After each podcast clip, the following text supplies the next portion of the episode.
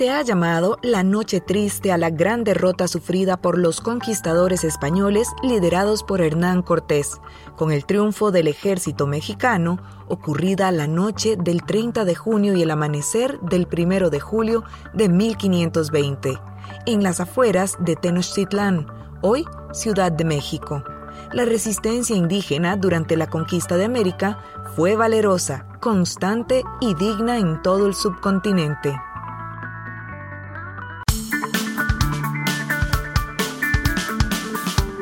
Onda UNED. Radio.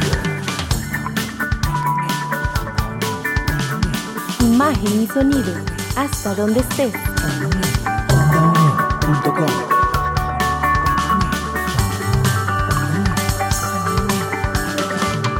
espacio de la Escuela de Ciencias Sociales y Humanidades de la UNED. Hasta donde estés. Onda UNED. Acortando distancias.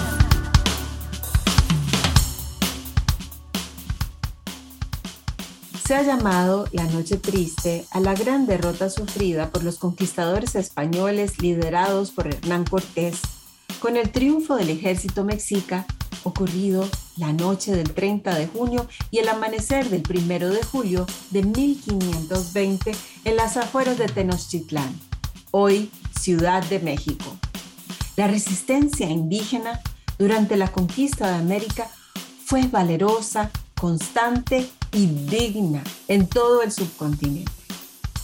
Te damos la bienvenida al segundo programa de Cátedras sin Fronteras. Hoy te saludan la periodista Catalina Montenegro y la historiadora Lucía Arce. Bienvenida Lucía, gracias por acompañarnos en esta segunda entrega del programa de Historia de Costa Rica. Lucía es historiadora y profesora de la UNED. Recuerda que este y otros programas los puedes descargar en el sitio web de ondaunet.com. Seguimos a través de las redes sociales como OndaUNED, puede ser en Facebook, en Instagram, en Twitter o en YouTube. Quédate con nosotros. Onda UNED. Acortando distancias. Acompañamos tus estudios. Cátedras sin fronteras.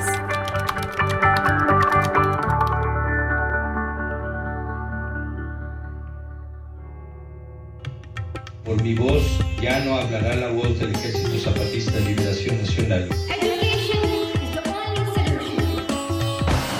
Los enigmas. Pone a prueba tus conocimientos. I have a dream. La justa rebeldía de los pueblos. ¿Cuál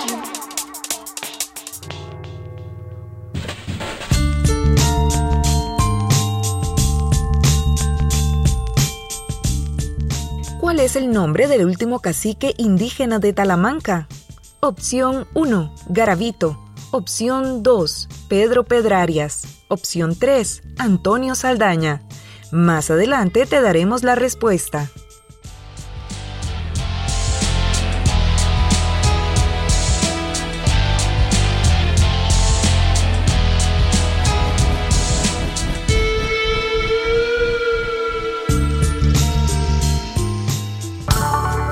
Onda UNED. Acortando distancias.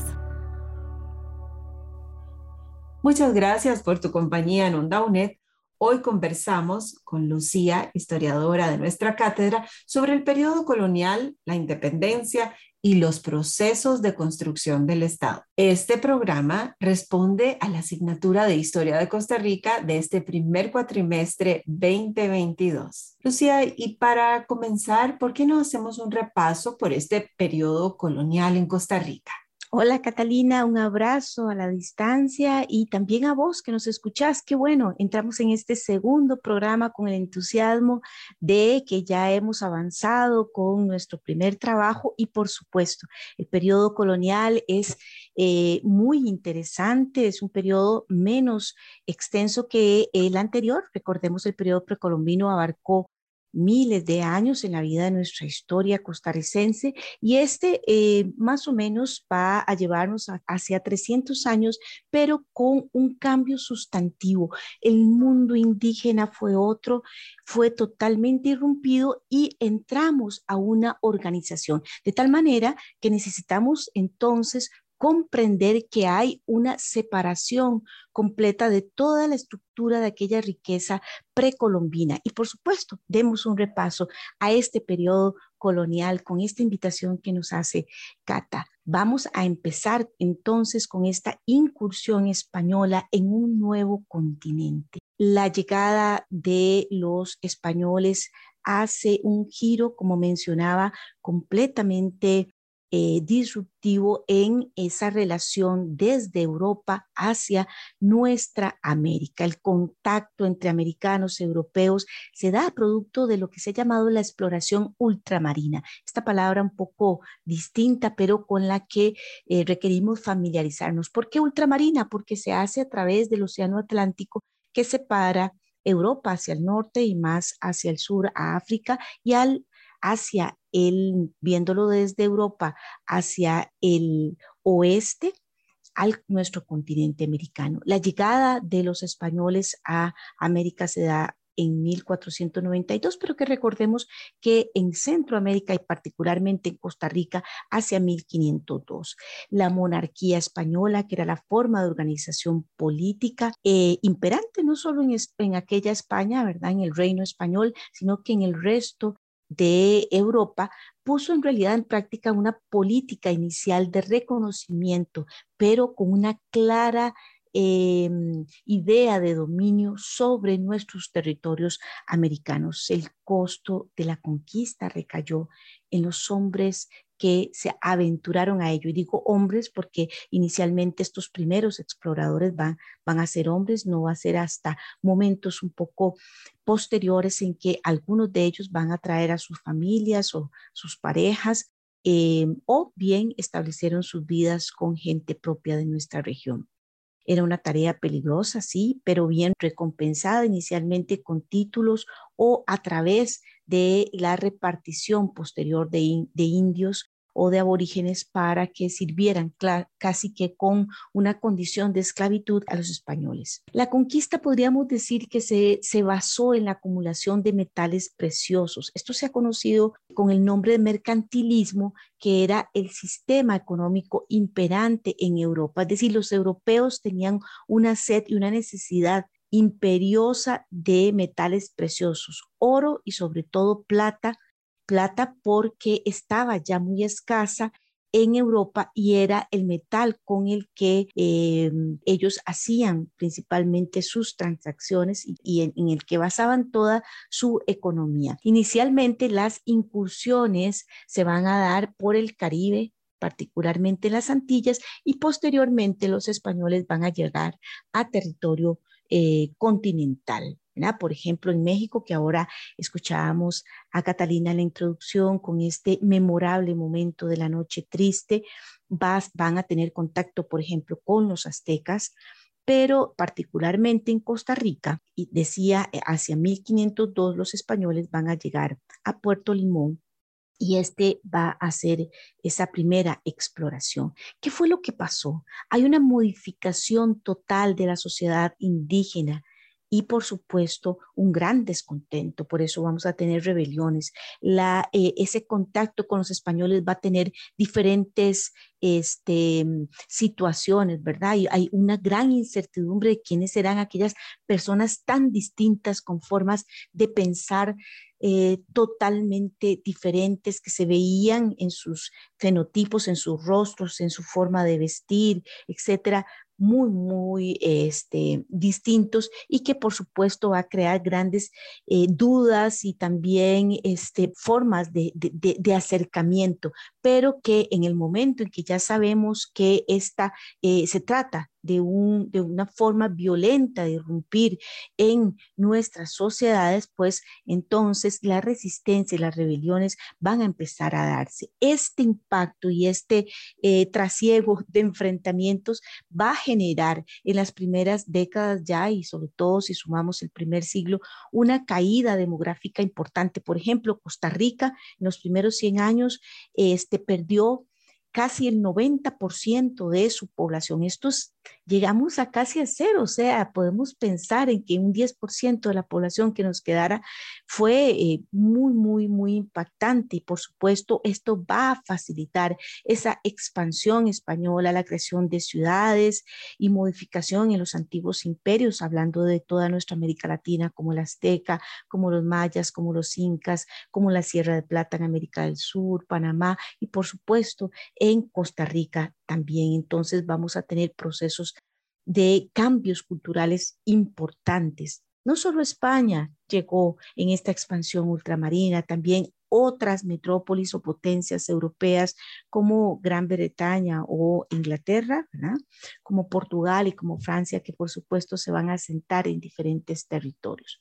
¿Cómo era la Costa Rica colonial? En lo político, vamos entonces a estar supeditados o estar dependientes de ese gran reino español cuyo rey teníamos que obedecer, pero que estaba a miles de kilómetros de Costa Rica, sin embargo, logró centralizar el poder y utilizó tanto, tanto la violencia que este, quedó marcada en nuestros cuerpos y en nuestra mente y solamente nos correspondió con el paso del tiempo a sumarnos a este gran imperio colonial. Particularmente Costa Rica estaba administrada por Guatemala, en lo que hemos conocido por la, como la Capitanía General de Guatemala, que era una instancia básicamente militar, como policíaca, pero que este, va a tener también elementos administrativos, que a su vez pertenecía al virreinato de Nueva España. Es decir, una gran administración albergó lo que fue a Mesoamérica precolombina, México y todo Centroamérica, Guatemala, El Salvador, Honduras, Nicaragua y la parte norte de Costa Rica habían pertenecido a esa Mesoamérica y ahora conformaban un virreinato, es decir, un reino más pequeño que le permitía a los eh, reyes españoles pues tener un mejor control de eso. Por supuesto, el trato fue totalmente desigual dentro del virreinato de Nueva España, que tenía su capital en México, y también dentro de la misma Capitanía General de Guatemala. La misma Guatemala y El Salvador fueron aquellas grandes capitales de esta capitanía iban a tener entonces, por tanto, mayores privilegios, lo que les va a llevar a alcanzar un mayor desarrollo económico ya dentro de la estructura colonial. En lo religioso, Costa Rica estuvo sometida a Nicaragua o supeditada a Nicaragua. Recordemos que la Iglesia Católica va a tener una participación, pero mire, les digo, determinante en este periodo colonial. Hay un matrimonio indisoluble entre la Iglesia Católica y los reyes españoles a lo largo de estos 300 años.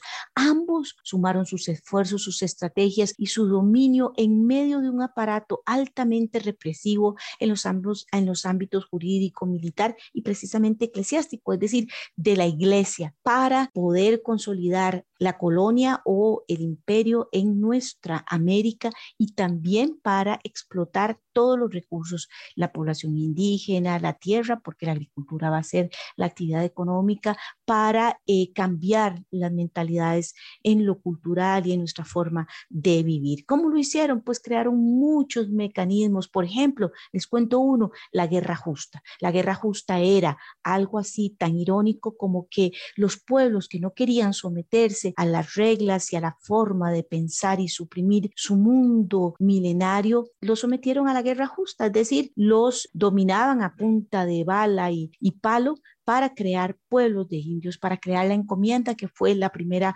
forma de organización una vez que se van creando las, las ciudades y de explotación en cuanto a la mano de obra, que no era otra cosa creo se los mencionaba hace un rato, que a cada español, a cada encomendero, se llamó a, esta figura, se le asignaban un grupo de indios que trabajaban prácticamente bajo la esclavitud, mencioné, para él y a cambio, ¿verdad? Porque esto se supone que era un convenio, a cambio eran evangelizados. La sobreexplotación, queridos estudiantes, queridas estudiantes, va a ser el medio que predomina durante estos 300 años. Hay entonces, por supuesto, a partir de la presencia de otros grupos étnicos, una mezcla de diversos grupos étnicos mestizos derivados de entonces la mezcla de un español con un indígena, mulatos, criollos, zambos y otros que van a constituir la pirámide social colonial. Es decir, vamos a tener grupos muy definidos, no solo por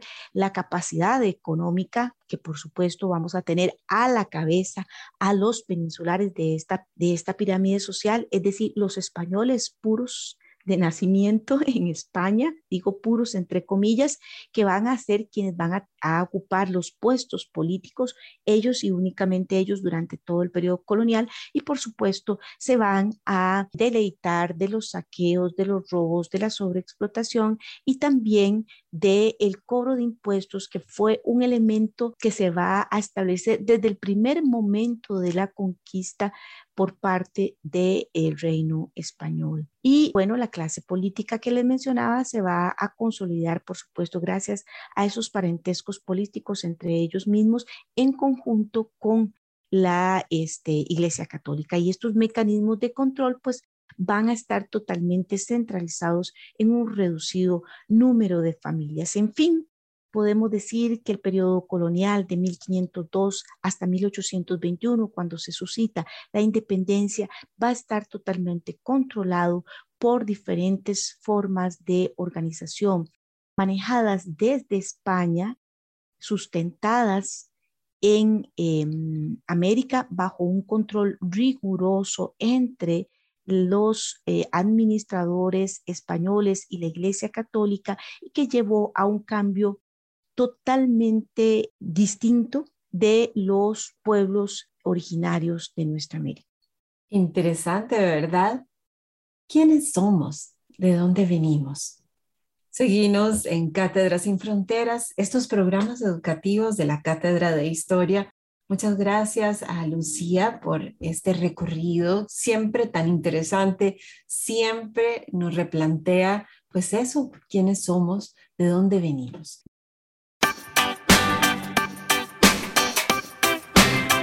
¿Sabías que?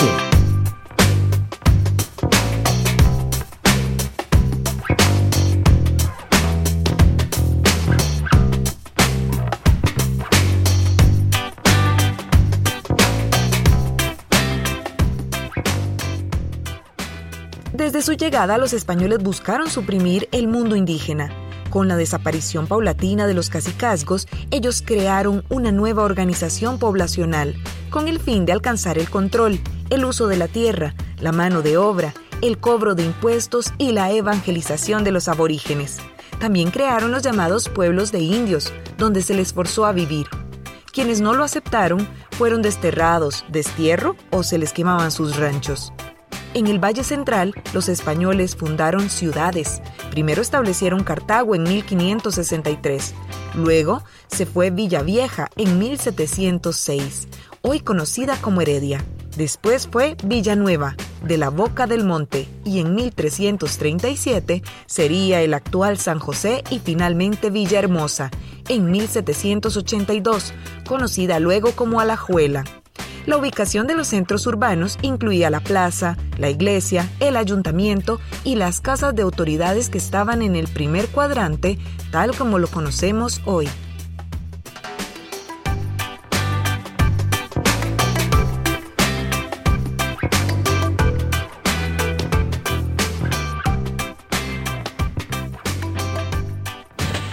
Onda UNED. Acortando distancias. El segundo trabajo que deben presentar nuestros y nuestras estudiantes del curso de Historia de Costa Rica es sobre el tema de la institucionalización del Estado costarricense entre 1821 y 1870 y consiste en hacer un texto paralelo. Profesora, cuéntenos un poquito más de qué debe tratarse esta, esta entrega efectivamente el tema de la institucionalización del Estado costarricense nos lleva al momento de la independencia, de cómo ya logramos en conjunto con el resto de Centroamérica eh, separarnos de España. Consiste efectivamente, como lo mencionabas, en hacer un texto paralelo. ¿Qué es esto? Bueno, trabajar con una hoja de trabajo que ya trae unas preguntas definidas y que puedes encontrar en la plataforma, en la carpeta de recursos y seguirla. Pero bueno, eh, comentemos un poquitito sobre este tema rápidamente.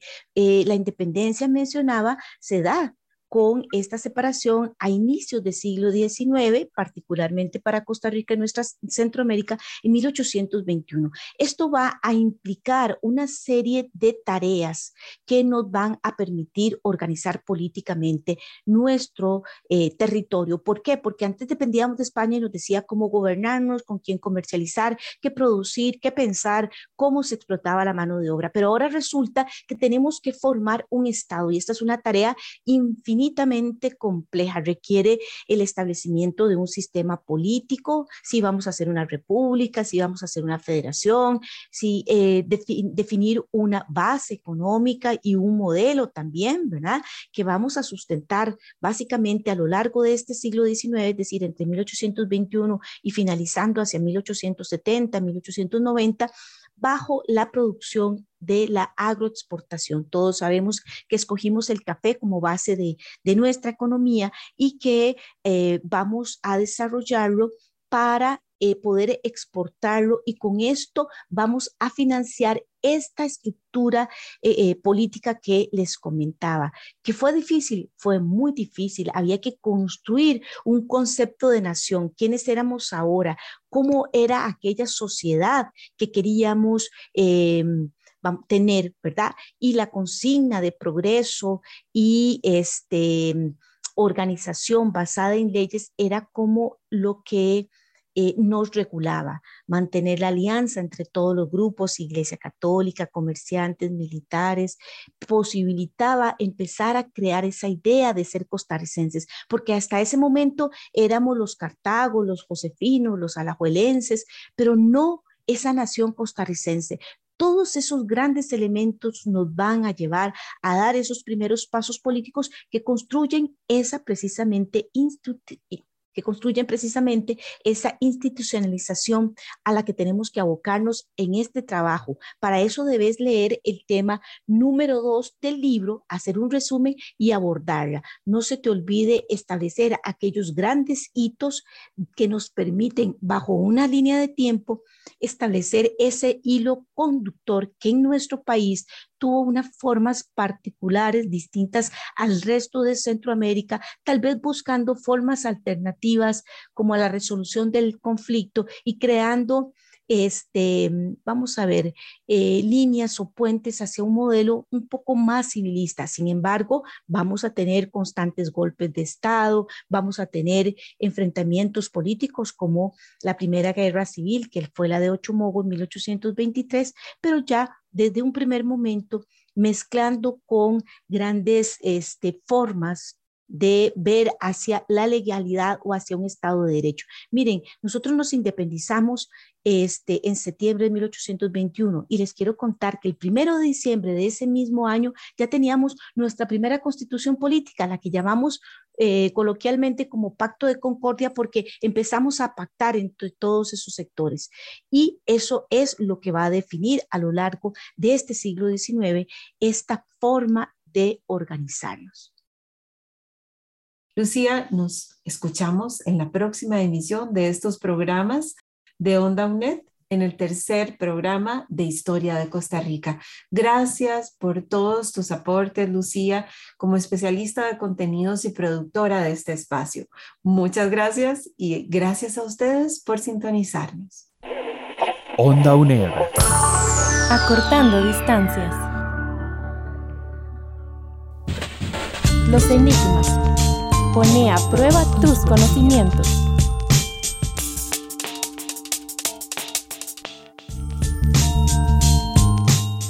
Nuestro programa de hoy te preguntamos cuál es el nombre del último cacique indígena de Talamanca. Con la conquista y colonización de los territorios habitados por los pueblos autóctonos, la rebelión y la resistencia fueron formas de contener la dominación española. Los aborígenes en diferentes zonas del territorio supieron liberarse del acecho español con valor e inteligencia. Destacaron líderes como Juan Serrabá, Guaycorá y Pa Bru Presber, entre otros. El último cacique de Talamanca fue Antonio Saldaña, quien ejerció un importante liderazgo sobre su pueblo. Su última batalla fue contra el ingreso de las compañías bananeras a sus territorios y murió en 1910. Para el enigma de hoy, la respuesta correcta es la opción 3, Antonio Saldaña.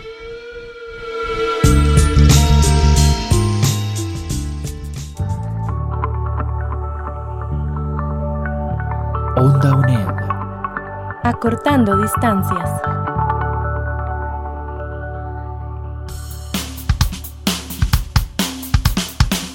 La conquista y la colonización respondieron a los procesos económicos e imperialistas de las metrópolis o potencias europeas.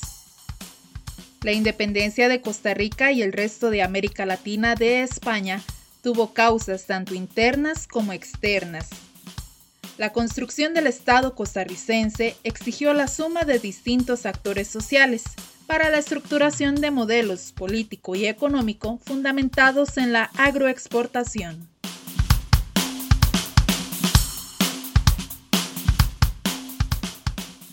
Este programa fue posible gracias a la colaboración de la historiadora y profesora de la Cátedra de Historia, Lucía Arcio Ovares, en la producción y especialista de contenido, Catalina Montenegro en la conducción de la entrevista, Diana Bokenford en locución, Carolina Garro en locución y edición. Si querés volver a escuchar nuestro programa, solo tenés que ingresar a ondaunet.com. Además, recordá sintonizarnos de lunes a viernes a las 9 de la noche por la Radio Nacional 101.5 FM. Muchísimas gracias por tu sintonía. Te esperamos en el próximo programa de Onda UNED.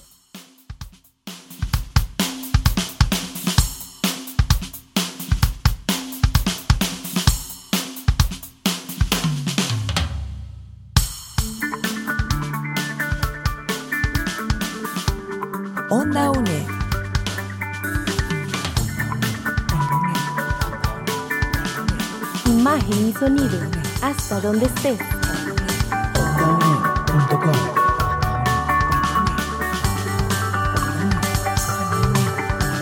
Busca nuestras producciones en ondaunet.com y seguinos en redes sociales. Hasta donde estés. Onda UNED. Acortando distancias.